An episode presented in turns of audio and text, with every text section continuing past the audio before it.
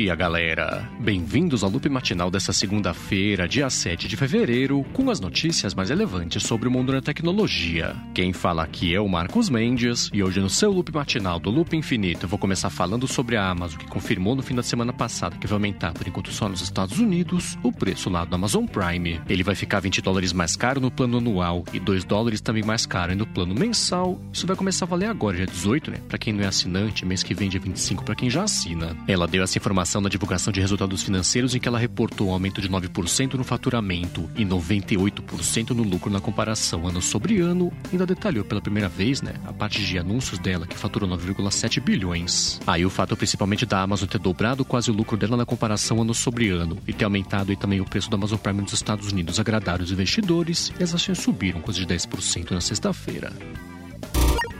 E enquanto isso aqui no Brasil, a Motorola lançou o Moto G41. Ele é um intermediário com OLED de 6,4 polegadas, tem 4 GB de RAM, 128 GB de espaço, tem três câmeras atrás com até 48 megapixels, bateria de 5.000 mAh e chegou por aqui com preço sugerido de R$ 2.200. Já uma outra coisa que virou notícia aqui no finalzinho da semana passada no Brasil veio da Uber. Ela fez uma parceria com a CPTM daqui de São Paulo e vai colocar em 10 estações por enquanto de trem na cidade, uma área específica lá para embarque e desembarque. Existe existe a expectativa de que mais pra frente a parceria expande isso aí para mais de 10 estações. E caso você queira ver a lista completa aí que tem por enquanto, tem link na descrição. Agora, ainda sobre a Uber no Brasil, ela confirmou que está expandindo para as famílias agora de motoristas e entregadores aí a disponibilidade do Uber Chip. Essa é a operadora de celular virtual da Uber, que é voltada lá para entregadores e motoristas. Eles têm planos lá que vão de 35 a 50 reais por mês. Aí agora o que rolou foi que a Uber falou que eles podem pedir mais quatro chips aí para o resto da família também poder usar. Eles pagam, né? Cada chip aí paga também o preço de 35 a 50 reais por mês. E quem também anunciou novidades aqui para motoristas no Brasil na semana passada foi a 99. Ela vai contar começando só por enquanto no Rio de Janeiro e em São Paulo, com uma coisa chamada 99 Patrulha. Isso são carros e motos, né? Privados, de segurança, que podem ser chamados pelo motorista se precisar. A 99 Patrulha vai operar em conjunto com a polícia, mas com menos autonomia, né? Dependendo do que a situação pedir. E caso você queira saber mais sobre isso, tem link aqui na descrição. Bom, e agora eu vou falar sobre o Fortnite, que tá ganhando os trajes agora do Bruno Mars e do Anderson Paak. Eles vêm se apresentando juntos com o nome Silk Sonic e se juntaram à lista de celebridades recentes aí que tentaram também com roupinha lá no Fortnite. E ainda sobre o mundo dos jogos, a Blizzard confirmou que ela vai lançar nesse ano ainda algum jogo pro telefone da franquia Warcraft. Ela anunciou isso no faturamento trimestral da empresa, em que ela reportou uma queda em faturamento, em lucro e também em usuários ativos, mas acalmou o mercado, né? Com essa indicação é de que ela vai começar a investir mais no mundo mobile. Agora, quem valorizou 50% na bolsa de valores na sexta-feira foi a Snap. Ela falou que apesar do aumento de privacidade no iOS seguir atrapalhando lá a parte de anúncios da empresa, ela reportou pela primeira vez na história da companhia lucro aí trimestral e foi por isso, né, que os investidores ficaram bem confiantes aí no futuro mais longo prazo da companhia. O relatório da Snap veio junto também do relatório relatório do Pinterest que mostrou um aumento do faturamento neste último trimestre, eles chegaram a subir 20% na sexta-feira, depois de reduzir um pouquinho lá para uma alta de 5%. Aí os relatórios todos positivos, apesar do aumento da privacidade no iOS, colocou mais pressão ainda para cima do Facebook, que culpou a Apple né, por ter tido um trimestre ruim e seguiram caindo as ações na sexta-feira, né, depois de uma desvalorização de quase 240 bilhões de dólares na quinta. Essa desvalorização do Facebook na quinta-feira, na verdade, foi a maior até hoje registrada na Bolsa de Valores no único pregão, e o Mark Zuckerberg fez uma reunião em meio de emergência né, os funcionários. Ele convocou todo mundo para falar que o TikTok representa a maior ameaça que o Facebook já enfrentou até hoje, que é para acelerar as compras do TikTok, né, pessoal gosta lá da plataforma. Bom, e pulando agora pro Twitter, eles expandiram agora pro mundo inteiro o teste dos dislikes, né? Funciona assim. Quando alguém twitta alguma coisa e começa a receber respostas, ela pode tocar num botão de setinha para baixo para mostrar pro Twitter só que ela não tá gostando daquele tipo de resposta. É só o Twitter, né? Ficar sabendo disso, não é pública, é essa métrica. O Twitter falou que a intenção dele é usar as informações para saber que tipo de resposta o pessoal mais prefere receber, mas ainda assim, né? São algumas pessoas, apesar de ser o mundo inteiro, mas algumas pessoas só que estão recebendo acesso a essa ferramenta. E enquanto isso, na GoPro, ela falou que vai expandir a linha de câmeras dela, que tem duas hoje, que são a Max e Hero. Quem deu essa informação foi o CEO da empresa na divulgação de resultados financeiros que ficaram acima do que era esperado pelo mercado. E é nesse ano que ele falou que quer lançar mais dois modelos aí, além das linhas Max e Hero. Ele falou que a ideia com esses modelos vai ser para explorar mercados que eles não exploram ainda, mas não falou exatamente é, o que, que isso significa, então é esperar para ver, né? Nos próximos meses aí deve pintar mais detalhes sobre isso, né? Que vive vazando aí coisa da GoPro.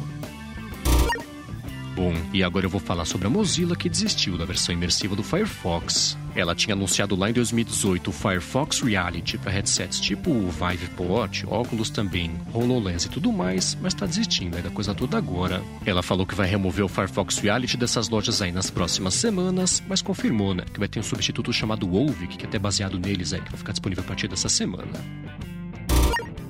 E enquanto isso no Spotify, a Sensor Tower comentou que eles podem ter reduzido a relevância nessas últimas semanas por conta da briga toda do Joe Rogan, com o podcast dele lá com alguns episódios com informações sobre a Covid-19. A Sensor Tower comentou que nessa reta final de janeiro, o Spotify foi a única plataforma de música que não teve aumento aí na quantidade de downloads e foi o Tidal que mais aumentou aí com 30% em comparação com o período anterior. Esse relatório mostrou também que o Amazon Music viu um aumento de 8% na quantidade de downloads e depois a Apple e a Amazon ficaram empatadas, né, com crescimento aí de 3%. E caso você queira ver esse relatório, relatório também tem link aqui na descrição.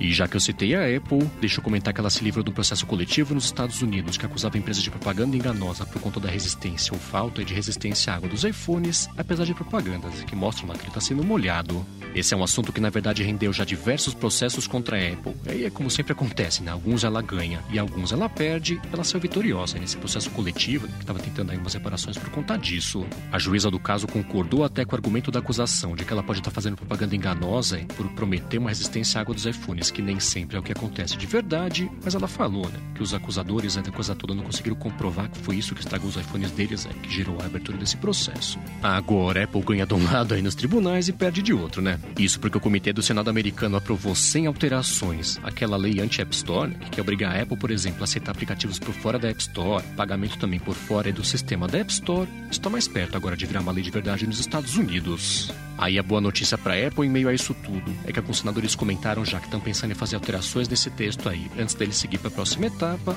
mas ele ainda passou né, nessa etapa aí sem alterações. Isso indica que pode ser que os argumentos da Apple, aquele esquema de falta de segurança e privacidade também, possa estar tá fazendo efeito, mas foi uma derrota para a Apple isso na sexta-feira, né, que até contra-atacou bem pesado aí também é que ela não, por coincidência, justamente nessa sexta-feira, publicou as regras do jogo e também na Holanda, ela vai ser obrigada a abrir mais a App Store para desenvolvedores de aplicativos de namoro. E é o seguinte: ela anunciou para os desenvolvedores que ficaram bem revoltados por sinal, que ela vai cortar de 30% para 27% a comissão para vendas aí feitas por fora do sistema da App Store. Ainda falou mais regras, né, que não tinha anunciado antes, aí, quando ela falou sobre isso pela primeira vez. Ela disse que o desenvolvedor que quiser adotar o sistema de pagamento por fora da App Store, antes de mandar lá o usuário para poder fazer esse pagamento, tem que mostrar uma tela bem assustadora assustadora, falando basicamente lá que pode ser que essa transação não seja segura, ao contrário do sistema da Apple, e vai ser obrigatório para quem quiser aí fazer essa transação por fora. Além disso, os desenvolvedores vão ter que mandar também para a Apple mensalmente um relatório com as vendas aí feitas por fora do sistema da App Store, e é com base nisso, né? E nas métricas dela lá, que ela vai fazer a cobrança aí dos 27%. Ela disse que os apps que forem fazer a cobrança por fora da App Store vão ter que escolher ou mandar o usuário para um site externo, ou então adotar um sistema de pagamento lá dentro do aplicativo, que seja por fora da App Store, mas não as duas coisas. Além disso, também independente do que o desenvolvedor escolher, ele vai ter que lançar dois aplicativos na App Store, um só com o sistema de pagamentos da Apple e outro só com o sistema de pagamentos que não vai ser da Apple, o que claro, né, que ela tá torcendo é pra ninguém querer fazer por conta desse trabalho todo. Aí com essas regras da Holanda, ela deu basicamente uma amostra grátis aí pro mercado do que a gente pode esperar. Se for aprovado nos Estados Unidos, né, esse pacote de leis que vai obrigar ela a abrir um pouco mais a App Store, então é por isso né, que eu comentei que não foi coincidência ter anunciado seja na sexta-feira com essa derrota aí no Senado. Isso aí, galera. O Loop Matinal do Loop Infinito vai ficando por aqui. Se você quiser se inscrever no canal do Loop Infinito no YouTube, o link tá aqui na descrição do episódio lá no loopmatinal.com, junto com os links das notícias que eu comentei hoje. Agora, se você tem uma empresa ou um aplicativo, um podcast bacana e quiser anunciar aqui no Loop Matinal, manda um e-mail para comercial@loopinfinito.net pra gente bater um papo. Já se você quiser falar comigo no Twitter, procura por MVC Mendes que eu tô sempre por lá. Obrigado pela audiência. Obrigado a quem apoiar diretamente aqui o podcast no apoia.se barra matinal e picpay.me barra matinal. E eu volto amanhã de manhã. Falou!